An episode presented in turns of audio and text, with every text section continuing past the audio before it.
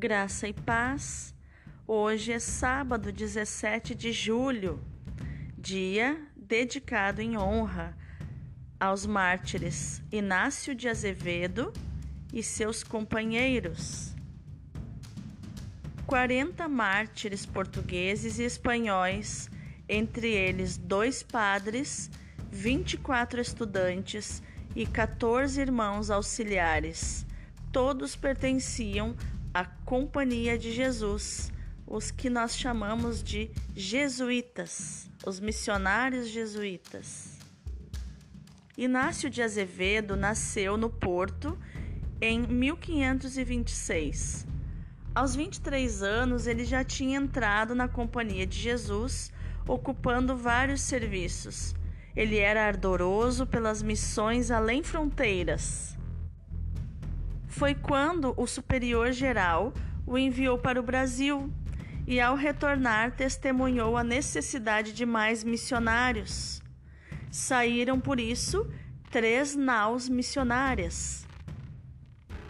Em uma delas estavam Inácio de Azevedo e os, os 39 companheiros.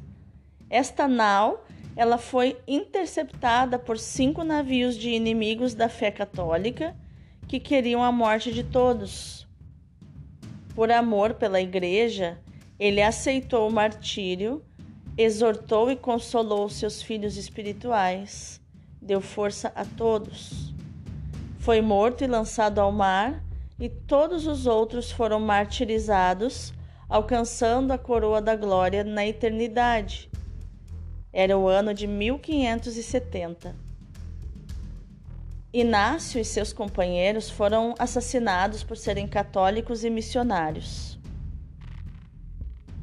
Nós estamos hoje no tempo das, nossa, das novas missões. E essas missões elas começam pela nossa casa. Na nossa casa é o primeiro lugar onde nós devemos testemunhar o amor a Cristo.